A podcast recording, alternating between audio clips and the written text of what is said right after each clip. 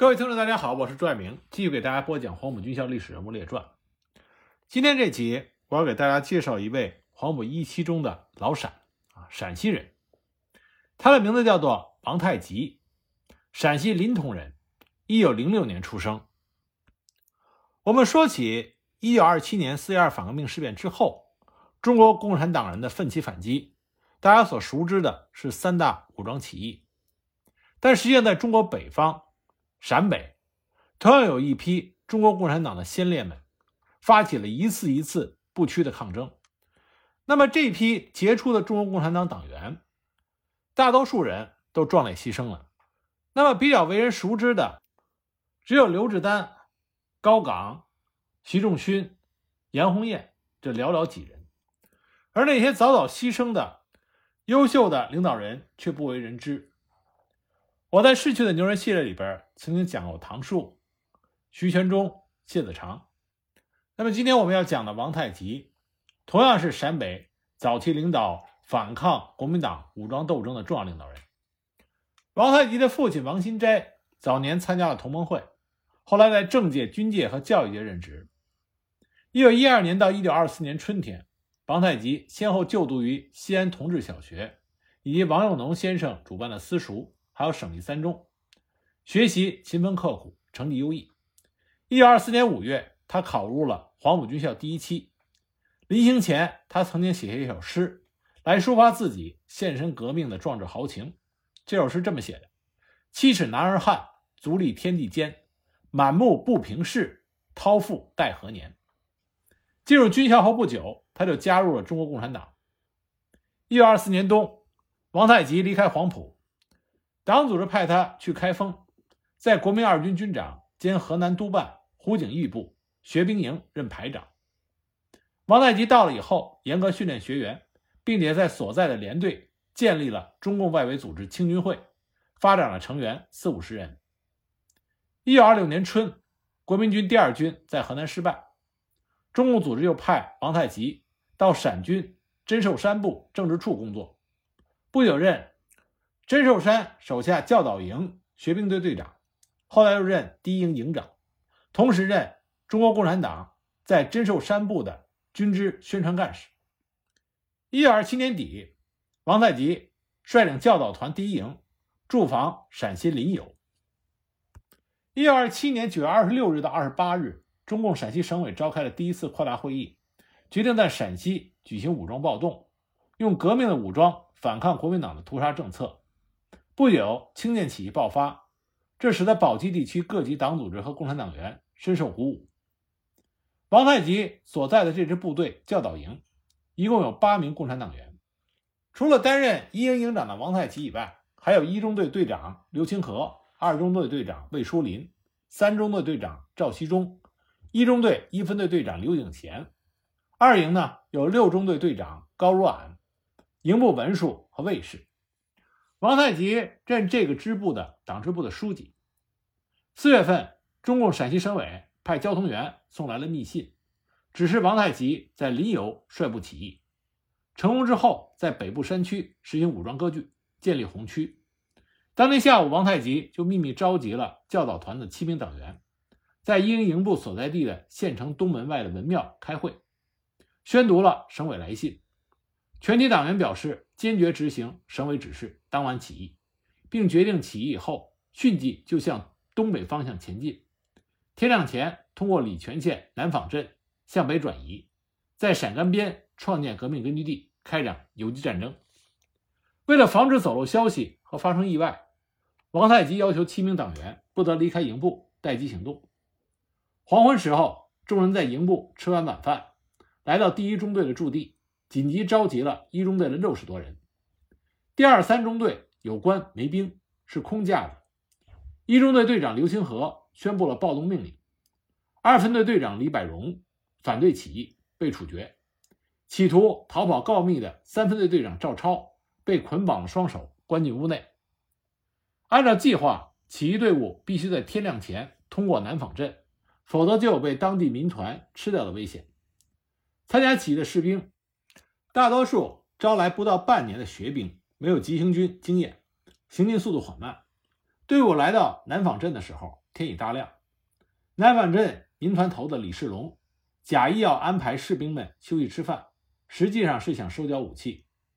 王太吉把队伍安排在一个庙里休息，立即召集党员开会分析形势，认为与民团对打难以取胜，强行撤离队伍又会招来不必要的牺牲。为了保存党的力量，决定党员以查看地形为名，分三路出走。王太吉同营部的文书和卫士魏书林和赵锡忠、刘清河、高若蔼和刘景贤分路离开了南坊镇。他们撤离之后，起义队伍受到民团的围攻，被迫缴械。林有起义就失败了。那么，林有起义虽然失败了，却打响了共产党人在西府武装反抗国民党的第一枪，鼓舞了共产党人开展武装斗争的信心，在西府地区产生了较大的影响。也为共产党人组织武装起义和兵变提供了经验，锻炼了干部。那么起义失败之后，王太吉脱险，就到了渭华地区。时值中共陕西省委决定在渭华进行武装起义，所以王太吉就参加了起义的准备工作。五月中旬，中共党员徐全忠领导的暂编第三旅开到了华县高塘，改编为西北工农革命军。王太吉被任命为参谋长。而同时被任命为军委主席的就是刘志丹，另外总司令是唐树，他们一起投入到已经爆发的渭华起义，和农民一起打击土豪劣绅，建立了区乡的苏维埃政权。六月份，代理陕西省主席宋哲元调集三个师围攻起义军，在田金凯的骑兵师扑向高唐革命军司令部的危急时刻，王太极指挥不足百人的赤卫队。利用地形、群众等有利条件，打退了敌人进攻，保卫了革命军司令部。渭华起义坚持了一个多月，终因敌强我弱，最后失败。关于渭华起义的具体情况，我们在《逝去的牛人》讲述许全忠还有唐树的时候，都具体的讲过。那王太吉与中共组织在渭华起义之后就失去联系了，他只身到了河南南邵。给一家富户当长工，他一边以长工的身份做掩护，另外呢，他也没有忘记自己的革命信念。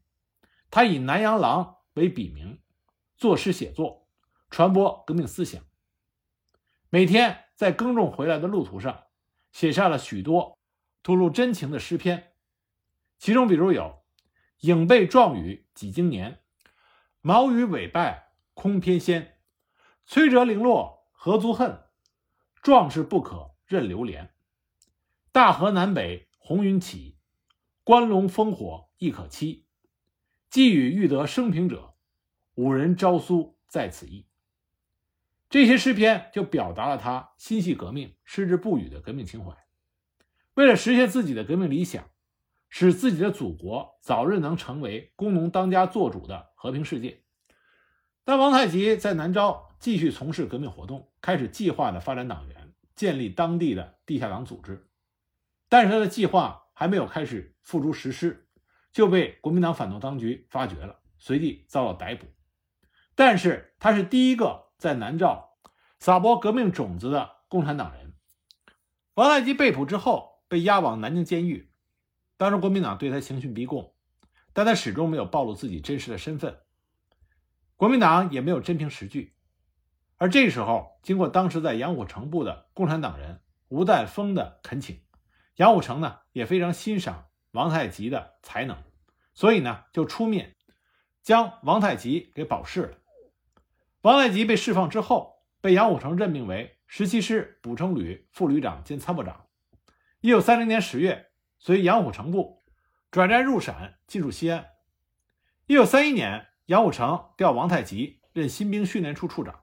后来又被任命为西安绥靖公署骑兵团团长。一九三三年春，国民党调集了四个团的兵力，围剿陕甘边苏区。王太吉率领他的团是作为追击部队，其他几个团担任的是堵击任务。王太吉率领他的部队跟在红军的屁股后面，相隔不远，虚张声势。有一次在淳化，红军住在小次。十七路军骑兵团，也就是王太吉的部队，住在铁王；两家的哨兵互相看得见，但也不开火。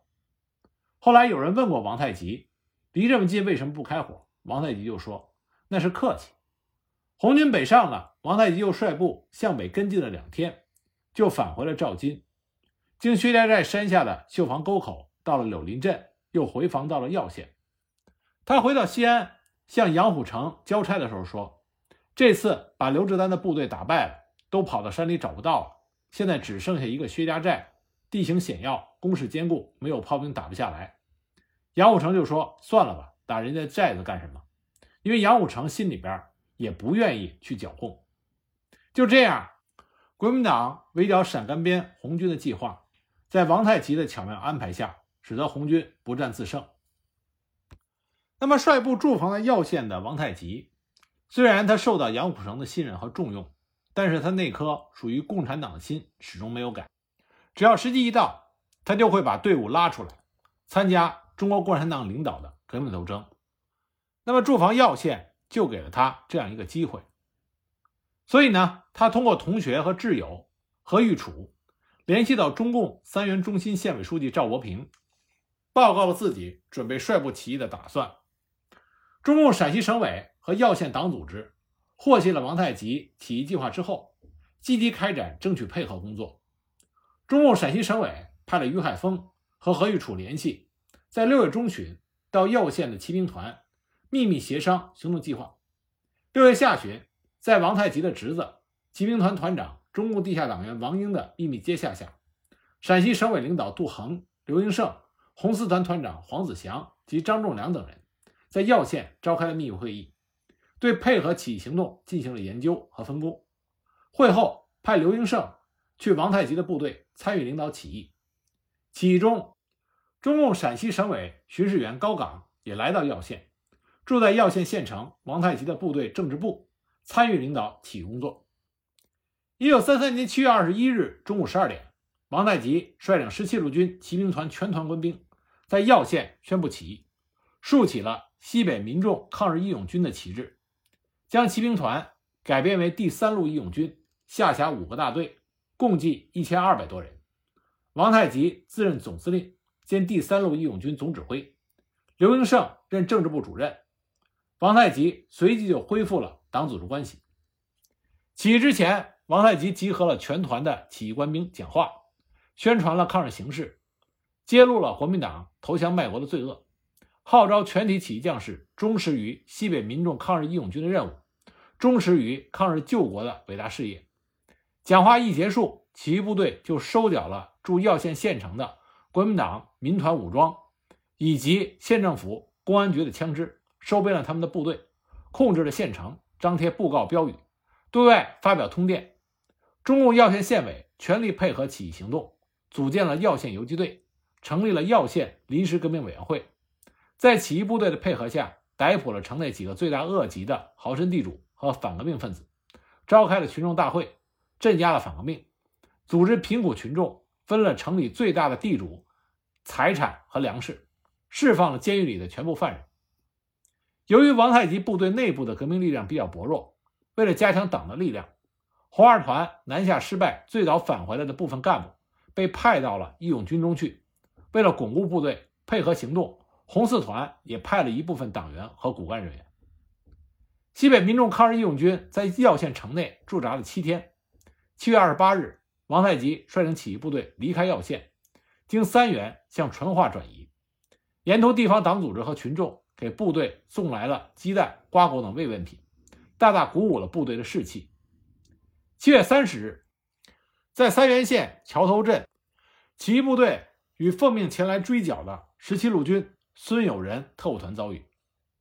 孙友仁这个人，如果仔细看陕北红军的征战史，他给陕北的红军造成了极大的麻烦。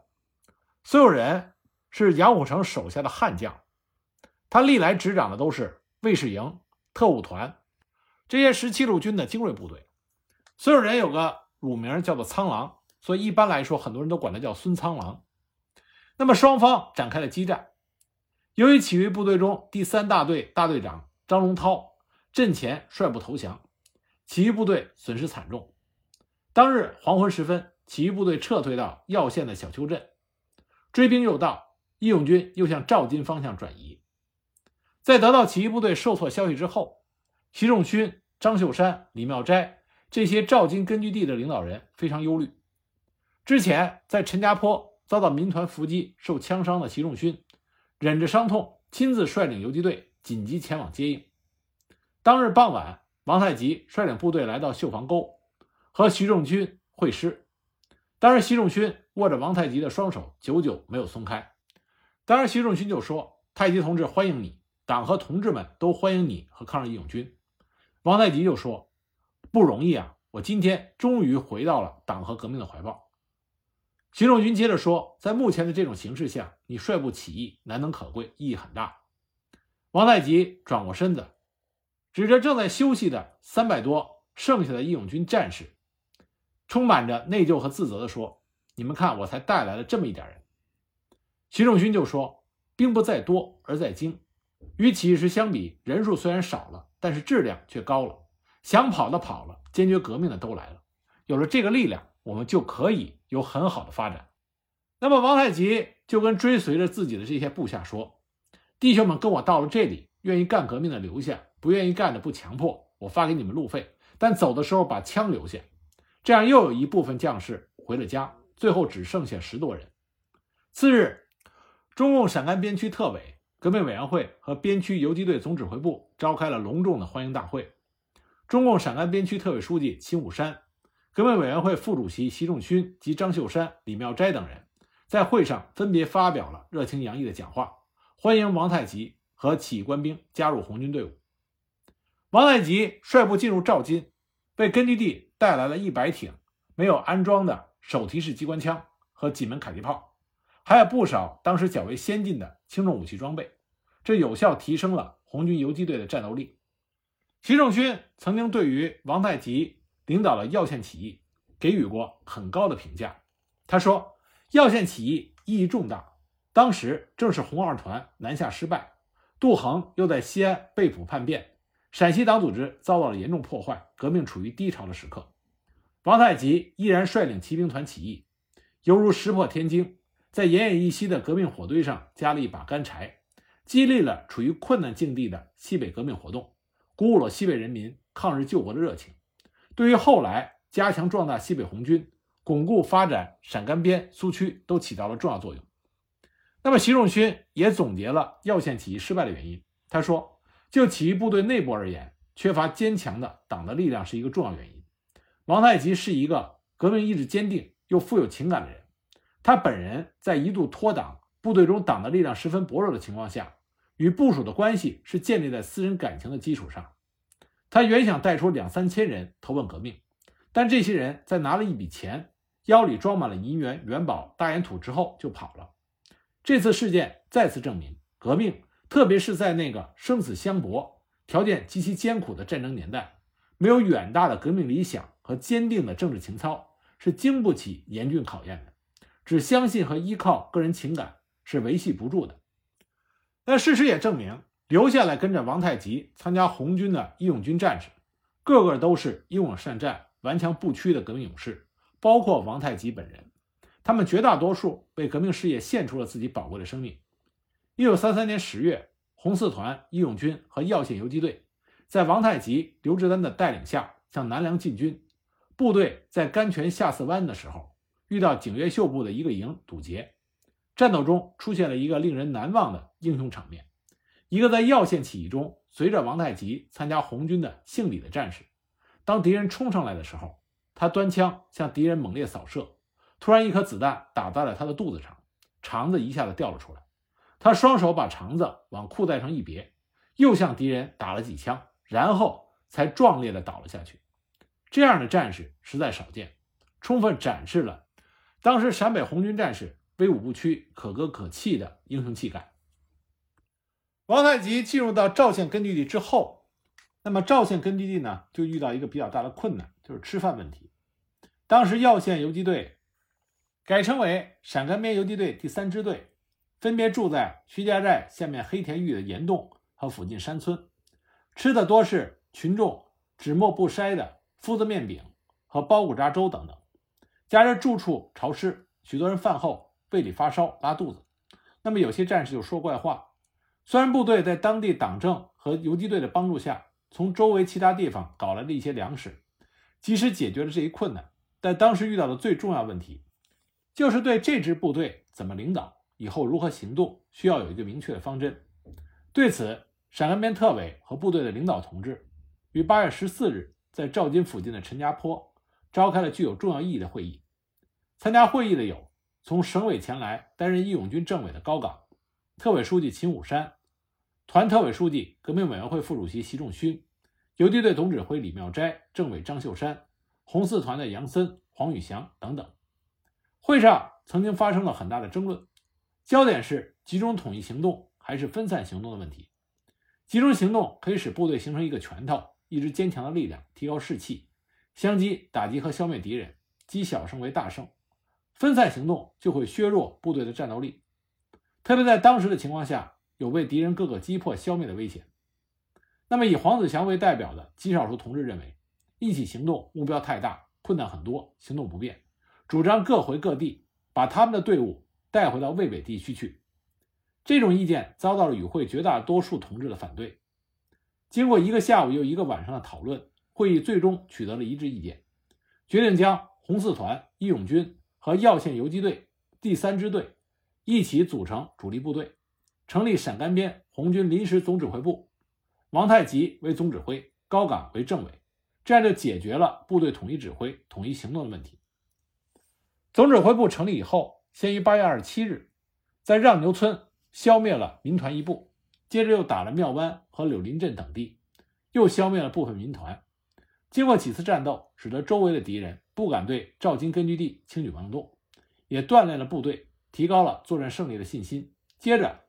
部队向西行动，在七界石附近与强世清所带的陕北安定游击队会合。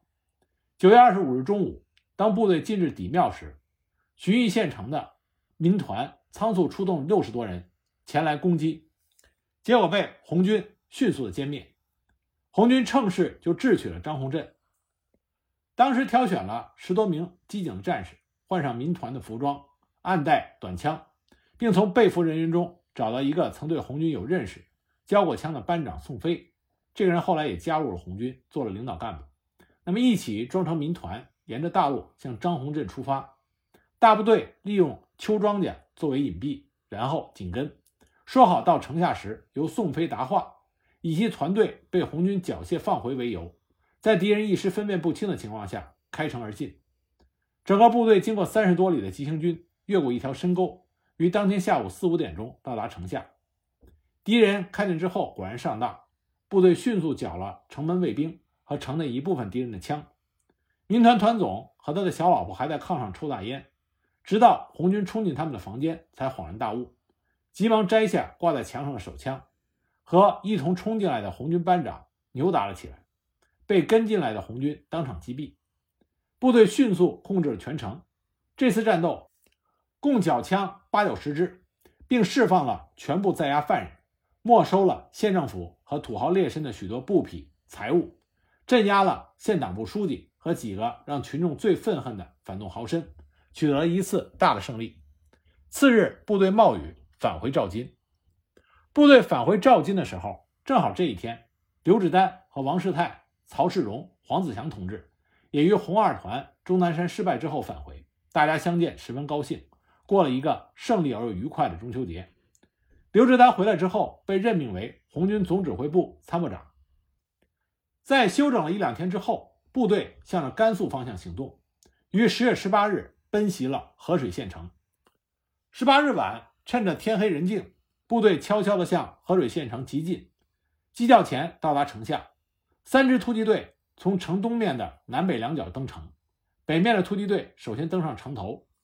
接着，南面的突击队也占领了南城头，随即主攻连紧跟上去，迅速攻占了东城楼，打开了城门，使大部队顺利进城，继续扩大了战果。这次战斗，除了少数敌军和一些伪政府的官员从西城门仓皇逃跑以外，共消灭了赵文柱部下的一个连和部分民团，缴枪百余支。战斗结束之后，红军一面释放在押犯人、营救同志，一面向市民进行宣传。扩大红军的影响。黄昏时分，红军撤出，向宁县塔儿园方向转移。但正因为红军取得了一系列的胜利，震动了杨虎城，所以他派出自己的精锐部队，对红军进行围剿。一九三三年深秋，当红军在庆阳三十里铺消灭了敌人的民团之后，赵文志团和谭士林的庆阳五属民团骑兵营跟踪追击，一连几天咬住红军主力不放。红军因为长途奔袭、接连作战，非常的疲劳。那么在宿营的时候，突然遭到赵文志团的突然袭击，当时形势十分的危急。王太吉临危不乱，他首先带领身边的警卫人员从指挥部的北山坡冲下去，趟过小河，顽强的阻击，顶住了敌人的凌厉攻势，掩护指挥部和部队向北山转移。然后他又赶到山顶上，组织部队反击。他命令骑兵连全部下马，注意隐蔽，准备冲杀。命令义勇军和各路游击队坚守山头，又命令将手榴弹全部收集起来，送上前线集中使用。当敌人一窝蜂的向山上涌来的时候，王太吉手提枪高喊：“敌人不到眼前，不许乱放枪。”随即他又喊道：“敌人已经追击我们好多天了，今天我们一起冲锋，把这股敌人消灭掉。”在他的号令下，密集的步枪、机枪子弹和手榴弹打得敌人抱头鼠窜。后面的敌人不战自溃，在冲锋号中，王太吉身先士卒，带领部队直冲山坡，顷刻之间将多于红军三倍的赵文志团全部击溃。这一仗使得红军转危为安，转败为胜。一九三三年十月八日，红二十六军四十二师在甘肃合水县莲花寺成立。刘志丹提议王太吉作为师长，刘志丹做参谋长，高岗。担任政委，四十二师共辖两个团，约四百人，六十多匹战马。这对于当时红军全体的指战员是一个很大的鼓舞。会议结束之后，部队在东华池莲花寺进行了改编，并且召开了军人大会。接着，四十二师主力回戈南下，帮助其他游击队恢复和发展赵金区域。十月二十日，红军进至宜军杨家店子的时候。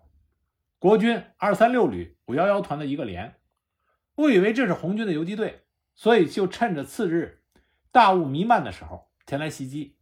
当时红军有些疏忽，直到敌人进入到街里的时候才被发现，于是奋起迎击，一边作战一边调动部队，逼迫着敌军退到山上与红军对峙。午后呢，红军从正面和两侧向敌人发起攻击，并以一部分部队迂回到敌人的后面进行包围。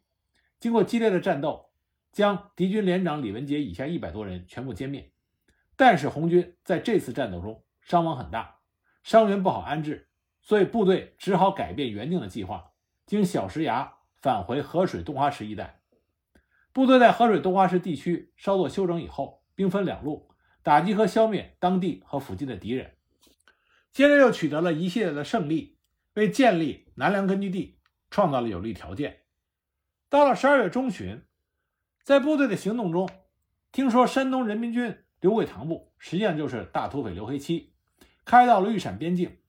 为了争取其一部分武装参加革命，王太吉主动要求前去活动。用他自己的话说，就是出去放一把火。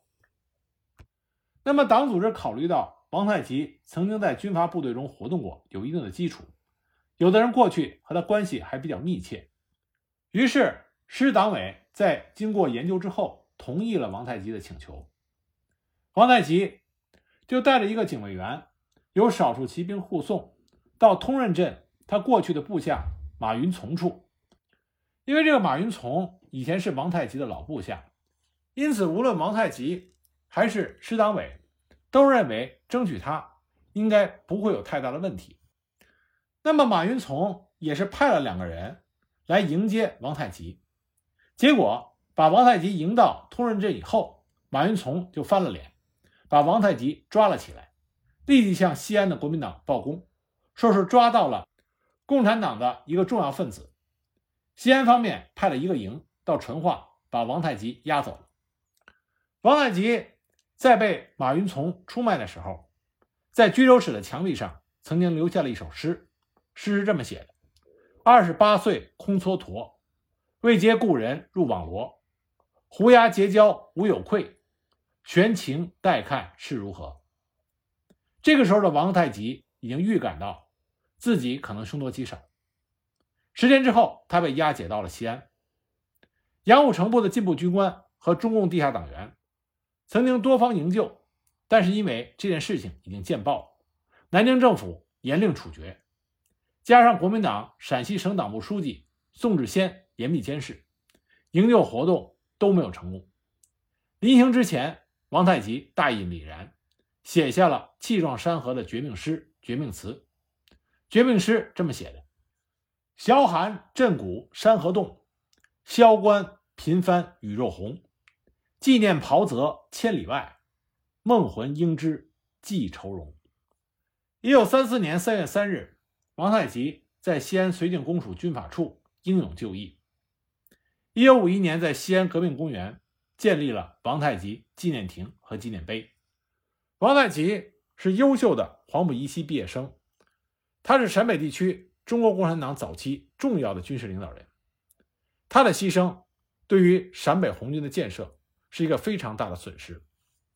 那我们在了解黄埔军校的时候，不要忘记这位陕西出身的黄埔一期英年早逝的革命先烈。